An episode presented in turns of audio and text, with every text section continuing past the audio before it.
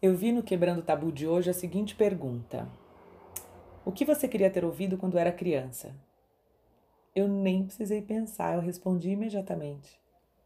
Você não precisa ser magra ou linda, comportada, adequada para ser muito amada. E eu vou garantir que você tenha certeza disso. E eu vou te proteger de quem vier te dizer o contrário. E aí eu chorei não muito pelo fato de que eu não ouvi, mas porque, apesar de todo o treinamento de amor próprio que eu venho me dedicando nos últimos anos, eu ainda sinto dificuldade de dizer isso para mim mesma, com a sensação de que é 100% verdade. Dizer eu até digo, eu faço muitas declarações de amor para mim mesma.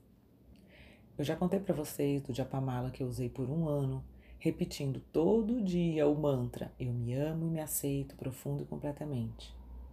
E que eu passei a incluir ao menos um agradecimento ou elogio a mim mesma no exercício do potinho da gratidão. Mais recentemente, contei para vocês que eu comecei a fazer práticas de Oponopono dedicadas às partes do meu corpo que eu nunca gostei e às quais sempre me referia com palavras ofensivas e sentimentos negativos. E eu também aprendi a dizer muitos nãos, muitos nãos para coisas, pessoas, trabalhos, para tudo que me afastasse de mim mesma. Porque eu me comprometi a não ser refém da minha história de amores condicionados. Eu escolhi ser a protagonista. Aliás, a roteirista, diretora e protagonista. E eu decidi ser a pessoa a me dizer tudo o que eu queria ouvir e fazer escolhas alinhadas com a minha essência e anseios reais. Já faz uns bons anos isso. Mas quando eu me vejo, depois de quase oito meses em isolamento, com os cabelos grisalhos, as unhas ruídas, super acima do peso, querendo aderir uma dieta super restritiva, ou querendo ceder ao impulso de furar isolamento para ir a salão ou voltar para academia, mesmo no meio de uma pandemia, e que eu posso estar colocando minha vida e a vida de outras pessoas em risco por causa disso, porque eu acho que eu preciso emagrecer, porque eu acho que eu preciso estar bonita, porque o verão está vindo aí. Eu vejo quanto eu ainda tenho que caminhar, o quanto é forte o discurso adequação ou rejeição que eu ouvi quando criança, que eu internalizei, que eu me repeti por quase 40 anos com grande ajuda da publicidade. Se eu me deixo levar desatentamente, eu me pego falando para mim mesmo em frente ao espelho. Nossa, preciso emagrecer. Nossa, preciso dar um jeito nesse cabelo. Aí eu acordo, eu resisto. Parou, hein? Eu não vou pintar cabelo mais. Eu sempre tive alergia da tinta, eu tinha que tomar antialérgico, fazia, fazia ferida no meu couro cabeludo. E aí vem umas marcas espertas me dizerem: tá bom, tenha cabelos brancos, mas ó, cabelo branco bonito tem que ser assim, assim, assim. E já estou eu de novo pensando em como eu estou inadequada para os novos padrões do novo grisalho. Ah, se fuder! A gente não pode desligar um minuto e já vem alguém impor um novo padrão. E aí lá vou eu de novo.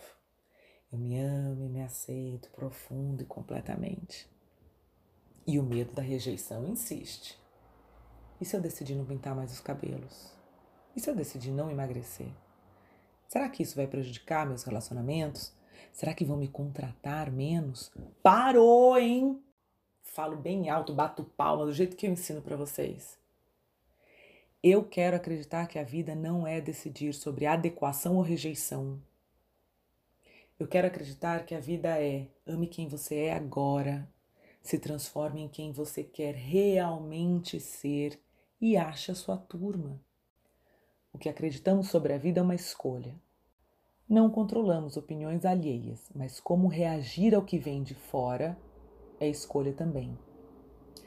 E contra o barulho externo e interno, né? Eu escolho aumentar o som do meu amor próprio. E eu vim aqui te contar isso porque eu tenho certeza que você também vive essa ruminação dessas cobranças internalizadas pelas pressões externas de adequação.